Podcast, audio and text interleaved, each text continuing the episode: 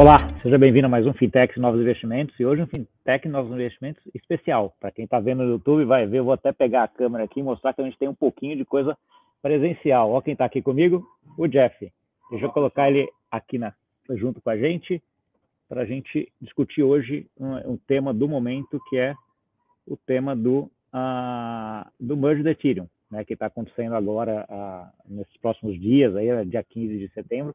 Mas uh, antes de tudo, acho que vale a pena, Jeff, a gente conversar um pouquinho sobre uh, um pouco da trajetória desses quase dois anos aí, né, de, de merge, o que, que foi feito durante esse período aí, e por que, que essa data do dia 15 é uma data importante para a rede Ethereum? Olá, pessoal, tudo bem? Sou Gustavo. É... Eu acho e... que você está tá no mudo. Perdão. É. então, a gente... É... Eu acho que nessa nesses dois anos, acho que teve muita pesquisa tecnológica. Então, muita coisa de você.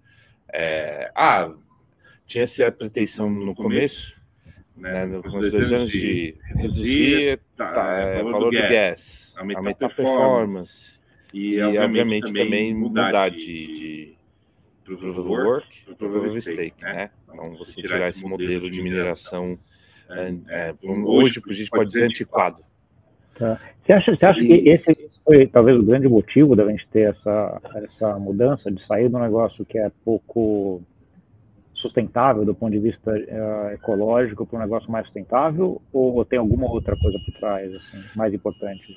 Não, eu acho que o, eu, são dois fatores que eu acredito que realmente impulsionaram a, a mudança. Primeiro, você procurar um, outro, um método alternativo para aumentar a descentralização. Então, acho que isso o pessoal estava muito preocupado, porque depois de um tempo você acabou, é, vai, no máximo, um grupo de 10 mineradores, né, 10 conglomerados diferentes de mineradores ou menos, dependendo da época, que estavam realmente se reversando para gerar os blocos. E, é, e, e, realmente a questão do ESG é, é, interessante falar disso, né? Pouca gente comenta, ou eu, eu, li pouca gente comentando sobre esse assunto, mas o quanto que a pressão de muitas instituições e de pessoas, né? Olha, eu só invisto se realmente tiver um outro modelo energético mais sustentável. Poxa, porque realmente quando você pega e você analisa o modelo de proof of work, é, você fala realmente é totalmente inútil aquela perda toda de energia e aquela competição maluca. Então, é, eu, eu vi, e eu, eu, falo porque eu participei de negociações e, e, e questões que tinha investidores institucionais ou outros médios, eu não coloco dinheiro e continuar nesse modelo. Então, acho que quando, acho que depois que realmente houver essa migração, eu acho que até novos players vão entrar também vão participar, porque essa barreira que é do ESG, né, essa barreira que tem hoje da, da, que não é sustentável, isso vai cair. E hoje você sabe, aí nessa parte acho que você sabe até melhor do que eu, Gustavo, que tem grandes empresas e grandes fundos que não, até por mandato, eles não podem, podem investir é, isso, isso mudou um pouco, né? Essa é uma discussão grande até, e acho que tá muito, tem muita discussão, a parte SG mudou bem agora recentemente, até por conta da guerra, esse problema de gás da Alemanha, então tem um monte de discussão em relação a isso, né? Mas quando a gente fala dessa mudança de Proof of Work para Proof of Stake, Jeff, uma das coisas é sempre aquele, aquele triângulo que a gente sempre comenta, né? Que é segurança, distribuição, segurança, distribuição e velocidade. Né? Então, assim, a, quando a gente vai para um modelo mais Proof of Stake, você favorece uma velocidade em uma, uma talvez uma distribuição menor. Como se resolveu a distribuição? Então, é, esse do, a questão do trilema, ele, ele continua, é, são três pontos que ele continua seguro. A gente sempre fala, você tem que sempre sacrificar um e você não consegue ter os três, tudo. Eu acho que aí a questão da velocidade ainda, é, digamos, não é que ele foi sacrificado, ele foi mantido. Né? Então, a, o tempo de geração de blocos e essa parte do tripé, é essa parte que manteve, digamos assim, você não teve uma, uma, uma ampliação. A segurança também manteve, eu acho que até, se você pensar do ponto de vista que quanto mais atores você tem, mais seguro é. Então, nisso você teve um acréscimo, e da distribuição, com certeza, um acréscimo maior. Né? Você teve com agora é, agora você tem até dois atores diferentes. Você tem aquele que propõe o bloco e você tem aquele que valida o bloco proposto. Porque hoje o minerador ele faz as duas coisas, né? Então ele, é, ele vai, ele pega essas propõe o bloco, né? monta o bloco e ele mesmo valida, no caso assim, ele mesmo escreve, né? É, então hoje isso também já hoje agora com no Proof of Stake já tem esses dois atores, então você aumenta a distribuição. E essa talvez tenha sido acho que a principal uh, dificuldade, a principal mudança aí, né, Jeff? Porque você teve que fazer, mudar bem a infraestrutura da rede, criando esses dois atores para que aí você consiga migrar para o Proof certo? Na verdade, talvez não tanto por uma, é, como é que eu posso dizer assim, talvez eles fizeram uma, uma, uma solução mais simples para manter a robustez, que no fundo foi. Hoje, você tem um software só que, com, que, que faz os dois papéis. Fecha, né, pega, coleta as transações do pool, fecha esse, esse bloco, né, esse bloco, digamos, proposto, e, e minera. Né, ele, ele gra, grava na, no banco de dados da rede, né, na Ledger. Aí eles fizeram uma solução simples, mas então e por exemplo tempo robusto. Ah, vamos vamos fazer o seguinte: a gente mantém esse software que hoje faz tudo, esses clients, né, como por exemplo o Go Ethereum, o Bezo, por exemplo. Só que em cima dele a gente tira essa funcionalidade é, dele propor o bloco. Então aí você tem esses softwares que a gente chama, é, é, por exemplo, como o Prism, que ele que vai checar né, se, que, se ele pode ser o, é o se a rede vai dizer para ele se ele é a própria é a próxima entidade, né, a propor o bloco. E aí sim ele vai acionar esse software hoje, né, que, que, que tem que tá, que tem as transações que estão ali, coloca o bloco e olha submete, fala ele como é, e submete para as outras é, entidades que foram outros membros da rede que foram é, elegidos para serem os validadores. Então, por exemplo, vamos fazer um exemplo aqui. É, a rede me comunica: olha, o, o, Jeff, você pode propor o bloco agora, tá? É sua vez. Legal. Então, aqui eu tenho as transações que várias pessoas submeteram, organizo aquilo, coloco dentro de um bloco e envio. E aí é, envio para quem? Para quem a rede já denominou que serão os validadores. E os validadores checam se é, o hash está batendo com o hash anterior, faz uma série de verificações de segurança e fala, tá ok, esse, esse bloco aqui que o Jeff propôs, por exemplo, você poderia ser o validador. E você fala, olha, gente, o, o, o bloco que o Jeff propôs aqui tá ok. É, escreve na rede e propaga aquilo para os outros membros da rede. Né? Então, essa é a grande. É, a gente agora chama, tecnicamente, para o pessoal, a gente chama de consensus layer, a camada de consensus, e execution layer, a camada de execução. Então, é, e são softwares diferentes que eles comunicam entre si. Então, por exemplo, se eu sou um, eu quero ser um validador, quero ser também um, um, né, um propositor de bloco, não sei se talvez a gente possa colocar em português essa, desse jeito. É, eu tenho esses dois softwares na mesma máquina e estão conversando e elas fazem, cada um faz a sua coisa e elas conversam entre si. Então é essa foi a, a, a grande mudança aí. Tá bom. E aí, e aí, você tem uma das coisas que a pergunta que sempre vem, que lá atrás, né, falava-se muito que a, uma das mudanças era para conseguir escala, né, porque o gas fee estava explodindo de preço, aquele negócio estava começando a ser inviável você registrar coisas de menor valor dentro da rede Ethereum. Né? Essa mudança que a gente vai ter agora esse mês já trata alguma coisa em relação ao gas ou, ou ainda não? Não, não. É, o software que a gente fala de execução, esse que tá, que vai, é, vai pegar as transações e fechar o bloco, ele é o mesmo software atual. Então, por exemplo, o GAF, é, ele vai fazer basicamente as mesmas coisas. O que, que eles alteraram nesse software de execução? É só essa, essa questão de, da sincronização da rede foi delegada para esse outro software, como o Prism, que é da camada de consenso.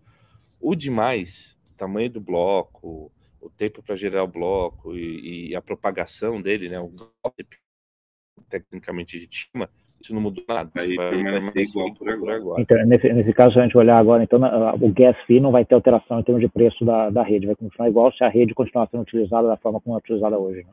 Exatamente. Tá bom. É, um outro ponto é, é, acho que tem dois, eu vi dois, duas datas aqui, né, Jeff? Tem a data que todo mundo está falando que é por volta do dia 15, 16 de setembro, mas tem uma data, acho que dia 6 também, né, que eu vi que eu, alguma atualização. O que, que vai ter nessas datas? O que, que elas são importantes? Uh, as duas, ou é só o dia 15 mesmo que vai ser a atualização total? É, os clientes agora, é, até posso consultar aqui, mas, por exemplo, se não me engano, foi nessa semana ou no final de semana passada que o GEF lançou a última versão para é, tá realmente 100% pronto, o Prism também. Eu acompanhei esses porque eles utilizam uma tecnologia por trás chamada Go, que é uma linguagem bem robusta, criada pelo Google para poder suportar milhares de transações, e é uma tecnologia do domínio, e por isso que eu acompanhei esses dois, mas como eles estão é, bem imersos, são os clientes mais usados, então eles são usados como referência.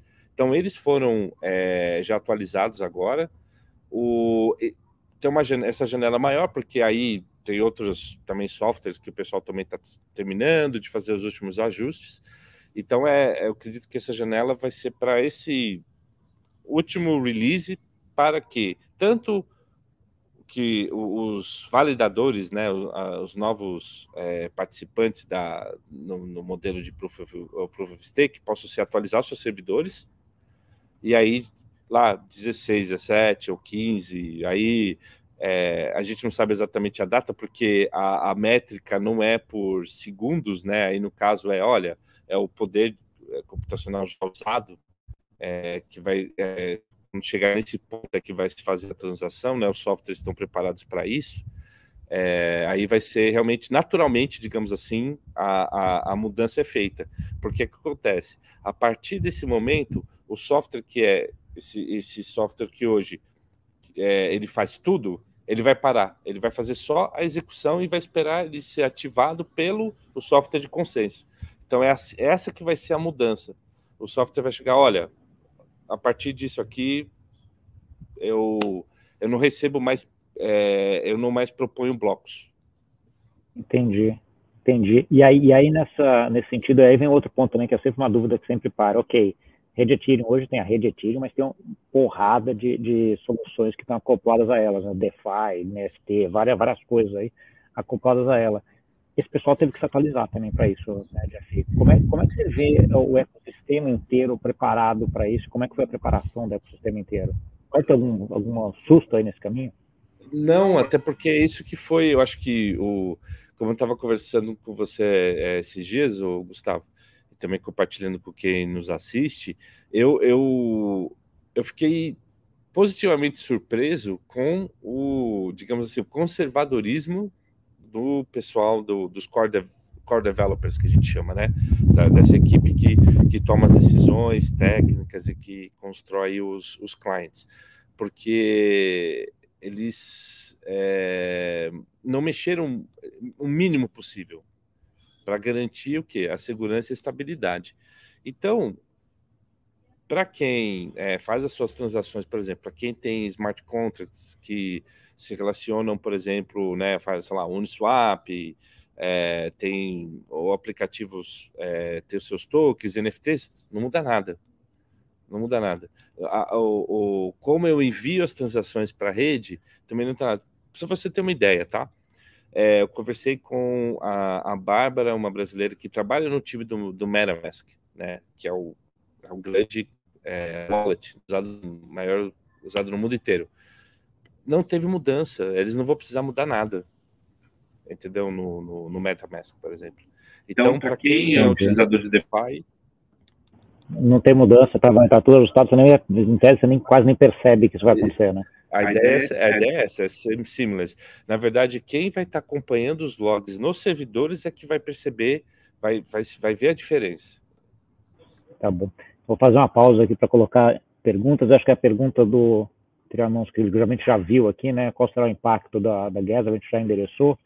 Tem aqui o grande Maurício aqui também ah, aparecendo, lenda, lenda é você, o cara tá, adora chamar a gente de lenda, mas ele é uma lenda maior que a gente ainda, Maurício, um abraço para você. tem uma pergunta que o Trianon colocou agora também na sequência, que é, você tem conhecimento de alguns validadores no Brasil? Algum lugar já rodando? Como podemos conhecer? Eu não tenho. Você conhece algum já, Jeff? Não, eu também não, não conheço. É, o que eu, é, eu sei de pessoas que teve algumas empresas que abriram uma espécie de fundos, né? Que você é, já. Porque 32 Ethers, há um, quando eles lançaram há dois anos atrás a ideia do professor, era ah, 32 Ethers, está tranquilo. Como é o preço do Ether, isso realmente ficou proibitivo. Não era então, tanto dinheiro, né? É, hoje em dia. Exato, mas por exemplo, quem tiver aí, vamos colocar aí por volta de 70 mil dólares e quiser ser um validador, é, tá, é, é só instalar o software, preparar o servidor e, enfim, fazer parte da rede. É, é, é interessante isso, porque antes o seu, o, o, a barreira de entrada é você ter um grande software, você ter um custo muito grande de TI. Agora é um custo literalmente de investimento, é um custo financeiro. Né? Então, acho que isso também foi interessante para democratizar, porque é, você não precisa mais ter um, sei lá, um parque tecnológico potente. A questão mesmo é investimento. Então, qualquer investidor que quiser fazer parte vai poder se juntar. Mas eu não, eu assim não, não conheço de cabeça algum brasileiro que foi inteligente lá atrás e já e já deixou montando, né? E já está preparado. Um outro ponto também que a gente fala é o seguinte: essa mudança vai sobrar muito capacidade computacional do pessoal que faz o Proof of Work da, da Ethereum hoje, né? Então tem assim a história de que a gente vai, pode ter, muito provavelmente vai ter né, um fork da rede Ethereum, vai continuar com a rede Ethereum Proof of Work a, a, seguindo, né? Vamos assim, menor, mas provavelmente seguindo com algum valor. Como é que você está vendo essa discussão da, da comunidade? Como é que você acha que isso pode afetar ou pode afetar alguma, de alguma forma?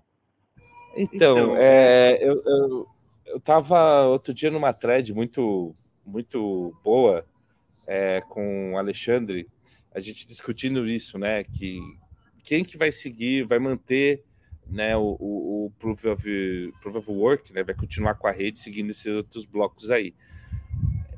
Eu acho que vai ter o mesmo, mesmo destino do Ethereum Classic, entendeu? Vai ter uma sobre sobrevida no começo, mas vai entrar muito no campo da especulação e tudo. Porque e vai virar um negócio e vira um negócio pequenininho, nichado ali, só com, com pouca coisa, né? Entendeu?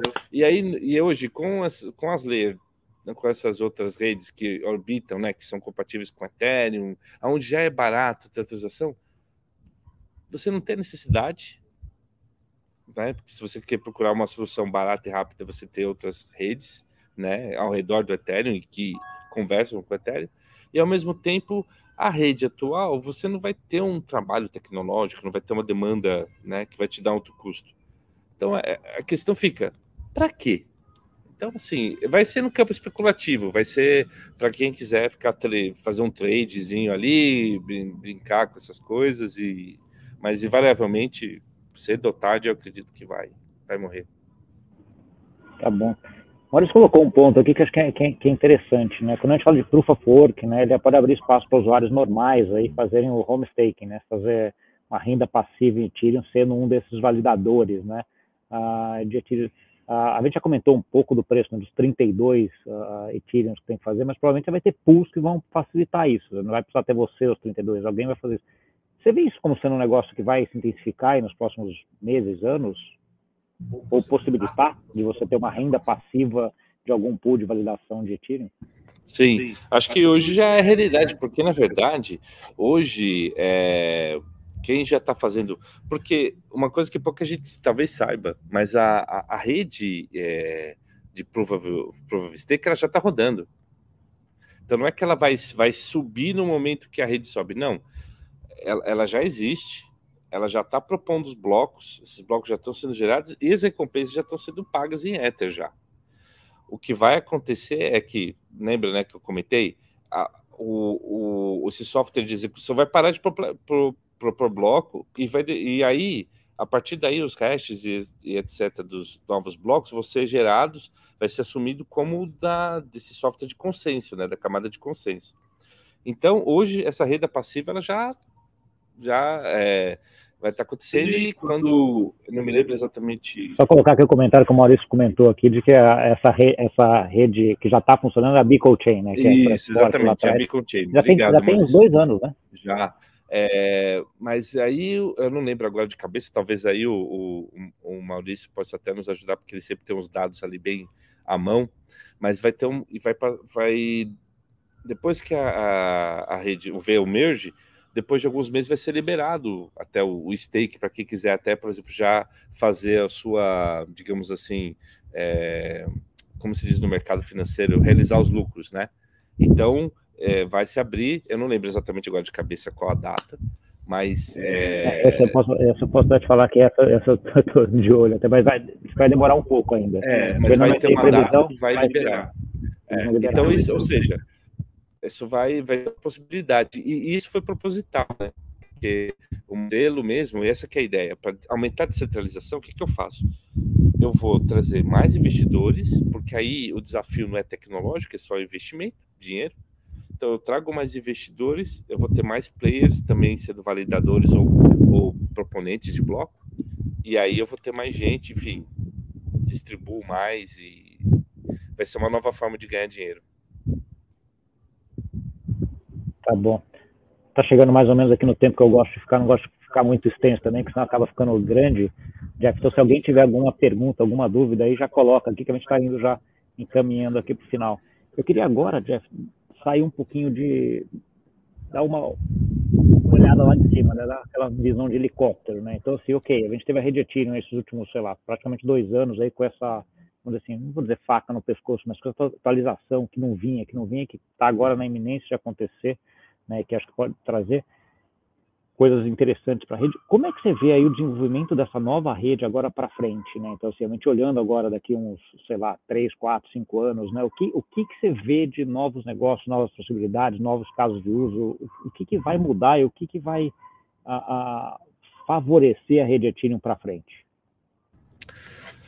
Bom, acho que aí a gente tem é, a gente tem bastante coisa aí por exemplo, é, do ponto de vista de DeFi, eu acho que vale a pena o pessoal começar a olhar para um, um, uma subdivisão que nós chamamos de ReFi, Regeneration Finance.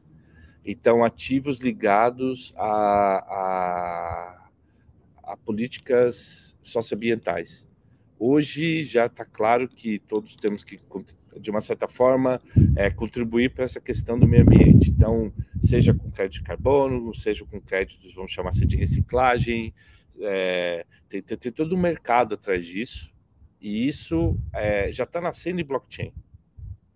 Então, isso vai ser algo que vai ser muito positivo você investir em projetos ambientais com a facilidade que você investe. Você vai lá no Uniswap, compra um, um crédito de carbono, é, ou você vai investir, por exemplo, né, em, em, em projetos, é, financiar proje para construção de projetos ambientais, que é o caso até onde eu trabalho hoje, que é na Solid, né?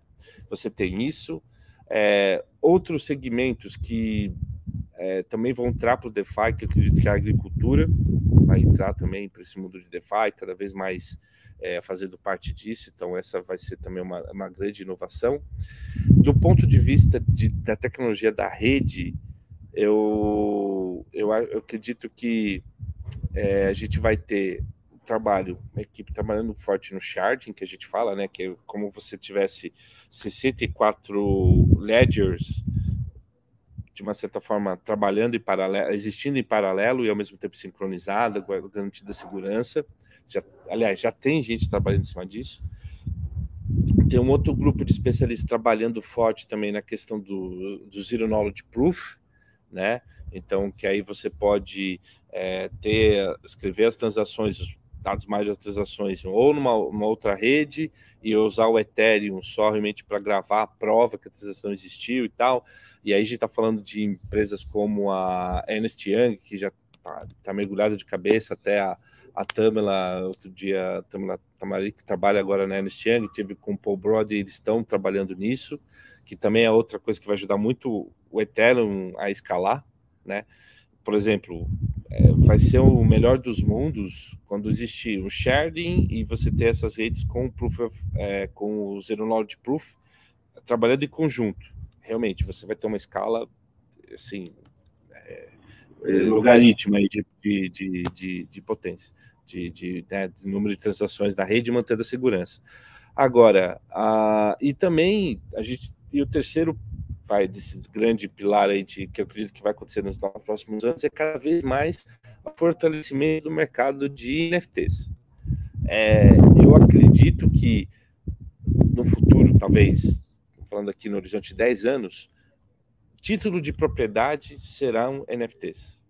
Seja de mundo virtual, que a gente está vendo já acontecer é, no, em jogos, em metaversos, como Decentraland, por exemplo, já é, você já tem um, o, o, que você compra no jogo, que você tem no jogo é o NFT, são registrados ali, mas mesmo coisas é, do mundo real, também propriedades de coisas do mundo real.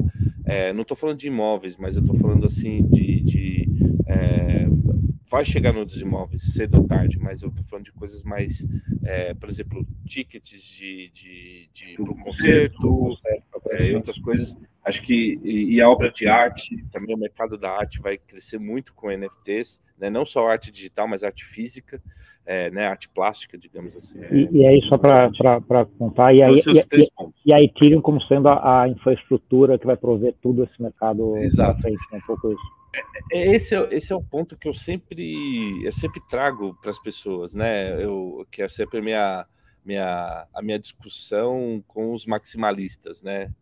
Que com o Ethereum ele é, é, é, traz essa evolução, né? Foi importante a questão do, do Bitcoin, é ali que nasceu tudo, mas o Ethereum, digamos, algo continua sendo podendo ser construído e você permite todas essas novas é, essas coisas novas, novos negócios e novas coisas acontecerem.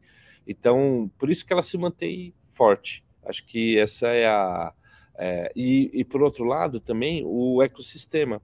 Porque, de uma certa forma, mesmo que eu tenha uma blockchain que seja, não seja exatamente a, a não seja exatamente o Ethereum, mas eu tenho, por exemplo, uma Celo, que pode ser uma rede paralela que eu consigo criar uma ponte, consigo entendeu? E para o desenvolvedor é fácil criar, ter essa ponte, e ao mesmo tempo, é, em termos de negócio, facilita. Então, é isso que eu vejo. Essas três coisas eu vejo que ao longo de 5 a 10 anos vão, vão acontecer para o Ethereum. Tá bom, ótimo, Jeff. Nós também tem mais algumas perguntinhas aqui para a gente ver rapidinho. Adoro perguntas. É, vamos lá. Uma do Trianon, assim. Ter um validador é rentável? Se sim, quanto? Você comentou também que não vai ser preciso grandes infraestruturas? Olha, é, eu como eu trabalho é, casa de ferreiro espeta de pau, né? Então assim, eu tô por dentro da infraestrutura e tudo, mas é, como investidor, tá, Trenons, eu não, eu agora não tenho valor de cabeça, teria que consultar. Eu, eu sou um, um, um holder lá, mas agora esses detalhes eu não tenho. Mas vale a pena. No site do Ethereum.org, isso aqui fica, é legal ficar registrado, tá? O pessoal tem feito um trabalho muito bom. Tanto que eu, no começo, até para dar uma. No início, para dar um up, ali, uma starter, né? Um, é, eu dei um apoio no, nas primeiras traduções, tá? Mas agora já tem um time que está traduzindo, o time de brasileiros voluntários está traduzindo conteúdo, a Ethereum Foundation está colocando mais e mais conteúdo lá no ethereum.org, então vale a pena consultar ali, tá? Porque o pessoal realmente tem feito um trabalho muito bom com bastante conteúdo. Deve ter esses detalhes lá, tá, Trenos? Ótimo, vamos para a última agora. Uma pergunta aqui. Por favor, se puder perguntar a opinião do Jeff sobre Neve e a questão da censura. Ah, então, o MEV ainda a gente não sabe exatamente como é que vai se comportar, porque veja, o, hoje o, o, o MEV ele, ele, roda no que vai continuar rodando, o software de, de execução é o mesmo. Então, você poder alterar a, a ordem das transações, né? Quem entra, que, que, que transações entram ou não no bloco que eu vou propor, isso vai, isso pode continuar existindo. O, o esse, o, pro, o proponente, vamos colocar assim, né? O proponente do bloco, é, é, se, se, a rede delegou a ele esse direito, né? Ele vai poder continuar fazendo isso. o que, o que em teoria é, vai acontecer é que vai ficar muito mais é, randômico. Ou seja, hoje, o que acontece? É, se eu tenho a máquina mais potente, poucos poucos blocos vai ser eu de novo que vou propor o bloco. Agora, com a questão do proof of, of stake, isso de uma certa forma fica, fica mais nivelado. Então eu vou ter mais concorrência, vou ter mais, vai ser mais randômico. Então esse é o, esse é o ponto, né? Então assim, então é, enfim, isso, ou seja, é uma coisa que ainda não, não sabemos como é que vai ser. Não sabemos se, por exemplo, todos os, os validadores também vão querer se tenham fazer MEV para, sei lá, ganhar também nas transações. É, não se sabe. Ele Tecnicamente é possível, fica mais complicado, porque você vai ter mais players, mas é possível. E ele, ele tinha feito também. Também aqui, ele complementa aqui também, ó, Flashbot, trouxe solução de marketplace com mais transparência. Você gosta dessa solução para MEV? Não o, o Flashbots eu não, eu não sei, porque é justamente é da questão do MEV, né? Se você não tem a regularidade, a questão do Flashbot não, não vai, né? Não, não sei se vai acontecer. Então, isso aí é uma coisa assim, vamos aguardar. Vamos, acho que é legal ter esse papo em dezembro, porque aí já aconteceu, já, já é, a, os players já se adaptaram, já viu como é que é. é, é Para essa parte da, da tá indo uma tem que ver um pouco na prática como é que vai ser. Mas, Mas ele, tinha feito um outra pergunta, um, outro, na, na pergunta dessa, ele tinha colocado uma última parte ali. Se você puder votar, Gustavo, Peraí, que eu, já que eu achei interessante comentar. Essa aqui, ah, até com uma censura. Sim. sim. Ah, vamos ver do que a gente está falando aqui de censura. Eu acho que o que está acontecendo, e assim, aí é um pouco. É, a gente entra um pouco aqui no que eu agora é, um pouco é, como é que sai da tecnologia e começa a entrar um pouco no campo assim de, do direito e também um pouco até do ponto de vista de, de sociedade, tá? Que é a, a rede, né? O, é, propósito de, de, do Satoshi lá atrás e depois da blockchain foi a questão de você bloquear a censura, né? Você ter uma rede que seja, suportasse a censura. Mas ao mesmo tempo, para atuar, para poder ter, é, atuar em, de acordo com grandes mercados, e ao mesmo tempo você excluir atores que são negativos mesmo, porque também é, você não. Aonde vai a liberdade de expressão? Onde vai a liberdade, né? Você não sofrer censura? É até quando você não prejudica o outro, você está fazendo uma coisa fair, né? Então, discurso de ódio. Não pode ter liberdade de censura para discurso de ódio entendeu? Racismo, ou eu vou, ou terrorismo, ou coisa do tipo, nem operação financeira. Então, agora a gente está nesse debate ético de qual limite. Né? Porém, porém, importante colocar aqui, se você, é, o, se, o que uma coisa que não se perdeu é se eu não quero usar o token X, porque aquele token X, é, os, os é, quem gerou, né, que coordena aqueles tokens, ele segue uma política de prevenção de lavagem de dinheiro, eu posso usar o B. Tem outros. Então, uma coisa é que, que eu sempre digo, disse isso para os meus alunos: você sempre tem a opção de escolha no mundo desse mundo do blockchain, né? no mundo, por exemplo, do Ethereum. Então, você adere àquilo que você acredita que é o certo.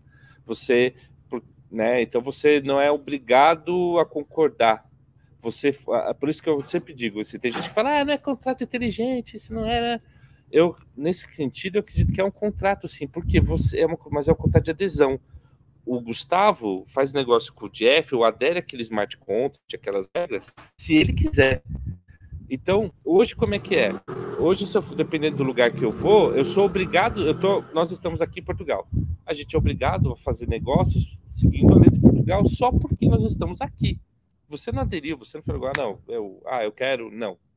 Você está aqui, a regra aqui é essa. Então, é, por isso que eu acho que assim, tem gente que eu acho que talvez reclama em demasiado. O seguinte, faça negócio com o que você quer. Faz negócio que você tem essa opção, né? É diferente. Esse tema é um tema bem polêmico, né, Jeff? Mas, mas tem, você tem várias, várias visões e eu concordo contigo, que aqui você não é obrigado a usar, diferente de um país onde você tem, você está lá, você é cidadão do país, é obrigado a cumprir com aquelas regras desde que você está lá. Você obviamente pode sair, etc., mas é muito mais complexo você sair de ser cidadão do país ou de ser residente fiscal ou qualquer coisa do país do que simplesmente não utilizar uma rede, que é, que é o caso coisa, mas acho que esse tema é bem. Acho que tem algumas coisas que ficaram aqui que a gente vai ter que voltar em algum momento para falar, né? A Zero Knowledge Proof, eu acho que é uma coisa interessante. Essa história do, uh, do MEF que você, uh, que você comentou também, acho que é importante. E até para daqui um tempo a gente voltar a conversar uh, sobre como é que foi, né? Então, assim, olhar para frente daqui uns seis meses, um ano e olhar e fazer, pô, beleza, essa foi mesmo um ponto importante dentro da rede Ethereum, essa, essa mudança, né? Isso aí possibilitou coisas novas e coisas.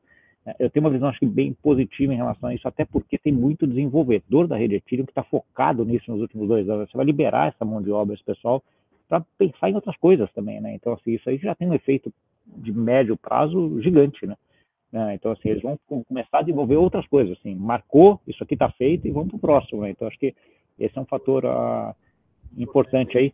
Mas, uh, só falar, a gente já está com o tempo aqui estourado, eu queria que você desse aí, talvez, essa última últimas palavras aí e tal, interessasse um pouco sobre esse ponto e já se comprometesse que daqui a um tempo volta aqui para a gente conversar de novo. Volta aqui, eu digo volta aqui em Portugal para a gente falar de novo assim.